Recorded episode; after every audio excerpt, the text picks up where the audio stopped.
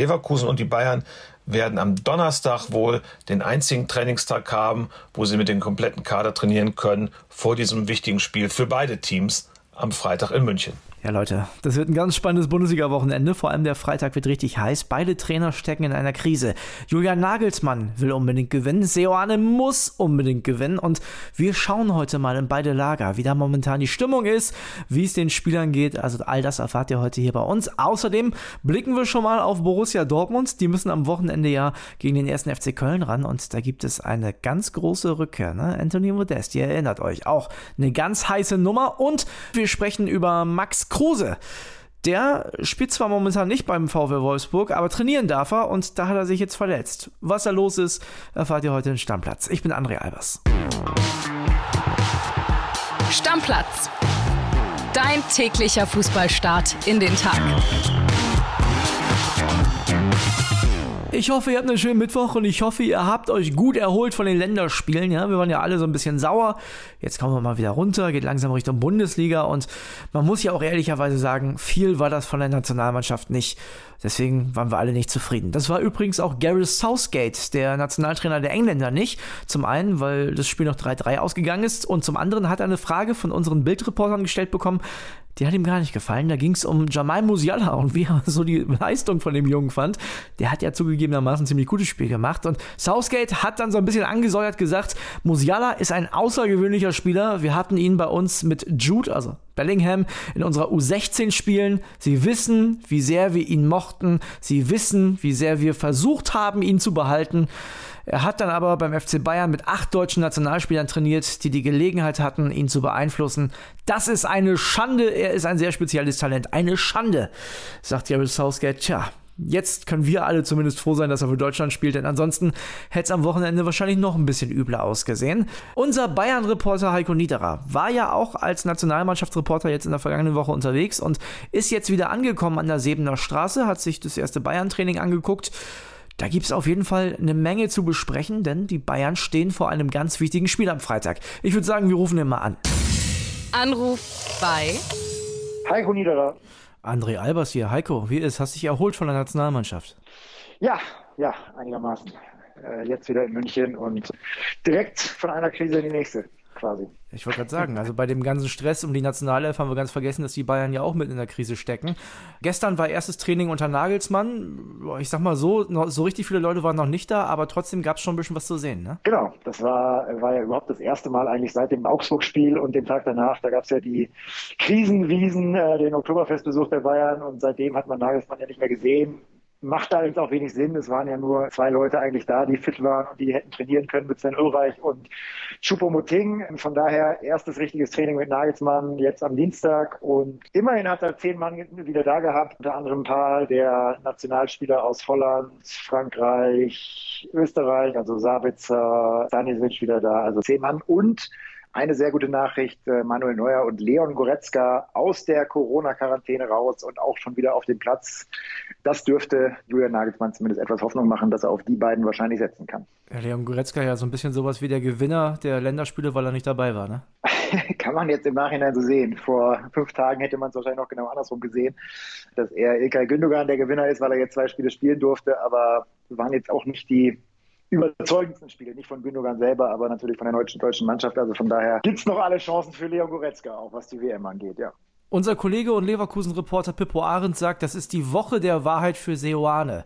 Was ist denn das für Nagelsmann jetzt? Ja, also Woche der Wahrheit würde ich es jetzt noch nicht bezeichnen, aber es ist natürlich ein extrem wichtiges Spiel. Ne? Also wenn das Spiel auch nicht gewonnen wird, dann wären es äh, fünf Ligaspiele ohne Sieg und da fehlen einem Bayern-Trainer dann natürlich in äh, jeglicher Form die Argumente. Ähm, also von daher, das sollte er schon gewinnen, zumal ja Leverkusen jetzt bisher auch nicht die Übermannschaft ist. Also da wird ein Sieg erwartet, das ist ganz klar. Sonst könnte es wirklich sehr, sehr ungemütlich werden für die Bayern und natürlich auch für Julian Nagelsmann. Jetzt sind wir ja noch äh, vom Freitag ein bisschen weg, also zwei Tage haben wir noch Zeit.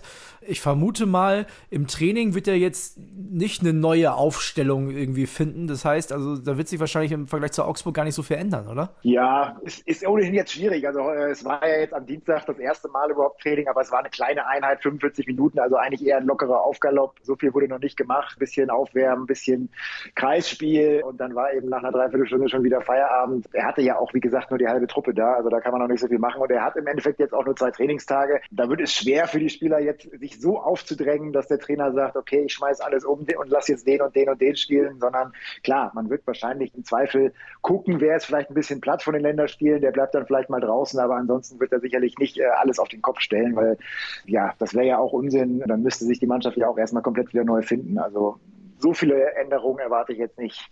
Dann wird ja Leon Goretzka der doppelte Gewinner. Einmal bei der Nationalmannschaft, dass er nicht dabei war, und bei Bayern, weil er nicht dabei war und fit ist. Wie fit er dann genau ist, ist natürlich auch noch die Frage. Ne? Also er stand auf dem Platz jetzt, hat wieder trainiert, sah ganz okay aus, aber ob er jetzt wirklich topfit ist nach fünf Tagen Quarantäne, weiß man dann natürlich auch nicht. Ne? Das kann natürlich auch nochmal sein, dass er vielleicht dann doch merkt, äh, wenn es dann intensiver wird, die Einheiten, dass dann doch noch was fehlt. Und wir hatten ja bei Alfonso Davis Anfang des Jahres auch schon den Fall, dass einer nach Corona zu früh angefangen hat und dann plötzlich übelste Herzprobleme bekommen hat. Das will natürlich keiner und von daher muss man da schon immer ein bisschen vorsichtig sein nach Corona, dass man da nicht zu viel auf einmal macht. Ne? Was glaubst du, wie wird Nagelsmann sich jetzt verhalten? Wird er mehr rotieren oder wird er eher sagen, nee, ich muss jetzt mal auf Nummer sicher gehen? Also, ich meine, die Möglichkeiten sind ja unbegrenzt, gerade in der Offensive. Da hat man jetzt in der Nationalmannschaft wieder Jamal Musiala gesehen, da sage ich dir ganz ehrlich, ich habe wirklich kaum noch Verständnis, wenn man den zuerst auf der Bank lässt. Also auch in der Nationalelf nicht mehr, das hat man jetzt ja auch am Wochenende gesehen, aber auch bei den Bayern wahrscheinlich nicht, oder? Ja. Nein, also Nagelsmann steht natürlich unter Druck, das weiß er auch und von daher wird er äh, alles dran setzen, seine besten Spieler aufzubieten, auch wenn die vielleicht mal ein kleines Wehwehchen haben. Also ich denke mal, Musiala, den werden wir am Freitag auf jeden Fall sehen, weil äh, der hat gezeigt, dass er einer der wenigen ist, die wirklich in Topform sind. Also von daher, an dem führt, glaube ich, kein Weg vorbei und ich denke auch sonst, dass äh, Julian Nagelsmann jetzt erstmal schon eben seine Topstars aufbieten wird, denn es geht ja schon um alles. Also es ist wirklich ein Krisengipfel, von daher wird er jetzt nicht plötzlich mit einer B11 auflaufen. Heiko, ich würde sagen, wir telefonieren zum Ende der Woche nochmal und dann äh, kannst du mir wahrscheinlich genauer sagen, wer da am Freitag auf dem Platz steht. Ich hoffe, ich bin gespannt. Alles klar. Schöne Grüße nach München. Danke, ebenso. Ciao, ciao. So also der aktuelle Stand bei den Bayern und auch in Leverkusen ist man vor diesem Krisengipfel, so will ich es fast nennen, natürlich angespannt. Da ist auch eine Menge los und unser Kollege Pippo Ahrens natürlich immer mittendrin, live vor Ort. Wir hören mal rein, was der zu sagen hat. Hallo André. Bayer gegen Bayern, da muss man ein Jahr zurückblicken. Das war wirklich das Duell um Platz 1 und 2 in der Bundesliga. Leverkusen hätte mit einem Heimsieg damals punktemäßig zu den Bayern aufschließen können. Hm, wir wissen, wie es ausgegangen ist. 5-1 haben die Münchner damals gewonnen. Am Freitag treffen sich die Teams nun wieder und es ist das Duell der zwei kriselnden deutschen Champions League Teilnehmer, wobei die Krise der Werkself natürlich noch viel schlimmer ist als die des FC Bayern. Sieben Spieltage sind rum, Platz 15 für Leverkusen. Das ist wirklich eine verheerende Bilanz. Und äh, Trainer Gerardo Seoane, dem der Verein nach Krisengesprächen in der vergangenen Woche den Rücken gestärkt hat, der muss jetzt sehen, dass er schleunigst die Kurve kriegt. Ich halte das Spiel am Freitag in München nicht ausschlaggebend für seine Zukunft. Er darf sich natürlich keine hohe Klatsche, ähnlich wie im vergangenen Jahr im Heimspiel gegen die Bayern erlauben.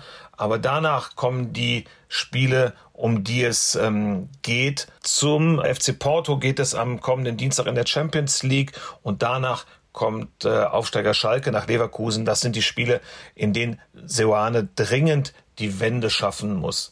Nochmal zum Spiel am Freitag. Seoane hat nach dem Training am Dienstagmittag in Leverkusen ein bisschen schon auf die Partie geblickt und hat seine Situation mit der von Julian Nagelsmann verglichen, hat gesagt, das ist das Los des heutigen Fußballs dass äh, Trainer ihre Mannschaften nach der Länderspielpause erst ganz spät wieder zusammen haben werden. Leverkusen und die Bayern werden am Donnerstag wohl den einzigen Trainingstag haben, wo sie mit dem kompletten Kader trainieren können vor diesem wichtigen Spiel für beide Teams am Freitag in München. Leute, ich bin froh, dass diese Länderspielpause vorbei ist. Es kribbelt schon wieder. Freitag gleich so ein Krisengipfel, so ein Kracher.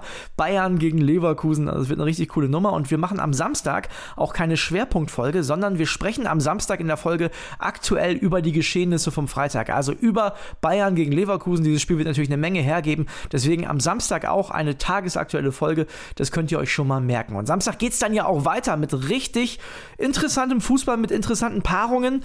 Zum Beispiel der Paarung 1. FC Köln gegen Borussia Dortmund. Und na klar, großes Thema. Anthony Modest, für den läuft es beim BVB ja noch nicht so richtig gut. Also für die Dortmund im Allgemeinen eigentlich ganz okay, aber für Modest halt nicht. Yusufa Mokoko sitzt dem im Nacken und Was das bedeutet, ob der vielleicht jetzt am Samstag schon auf der Bank sitzt, das weiß unser Kollege Sebastian Kolzberger, unser BVB-Reporter. Alles deutet darauf hin, dass er in Köln auf jeden Fall nochmal eine Startelf-Chance bekommen wird. Alles andere wäre nicht gut für sein Selbstvertrauen, was ja sowieso schon angekratzt ist. Bisher hat er nur ein Tor für Dortmund erzielen können. Zudem kommt da noch hinzu, dass Yusufa Mokoko angeschlagen von der U21 abgereist ist und vermutlich deshalb erstmal noch ein bisschen geschont wird. Also alles deutet darauf hin, dass Anthony Modest Samstag in Köln bei seiner Rückkehr in seine alten Heimat von Beginn an spielen wird. Dann muss er aber endlich zeigen, dass er doch eine wertvolle Verpflichtung im Sommer war und sollte am besten mit Toren glänzen. Also, Mokoko angeschlagen, möglicherweise noch nicht in der Startelf gegen Köln.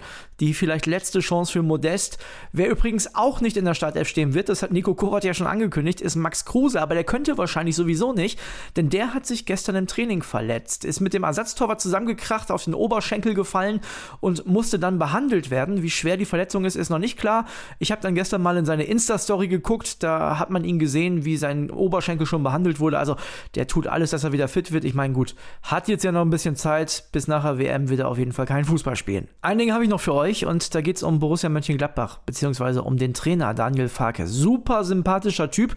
Davon könnt ihr euch jetzt selbst überzeugen, denn die neue Phrasenmäher-Folge vom Kollegen Henning Feind, die dreht sich um Daniel Farke. Der hat sich mit dem getroffen. Ihr wisst ja, das ist immer in zwei Folgen aufgeteilt und hier gibt es schon mal einen kleinen Einblick.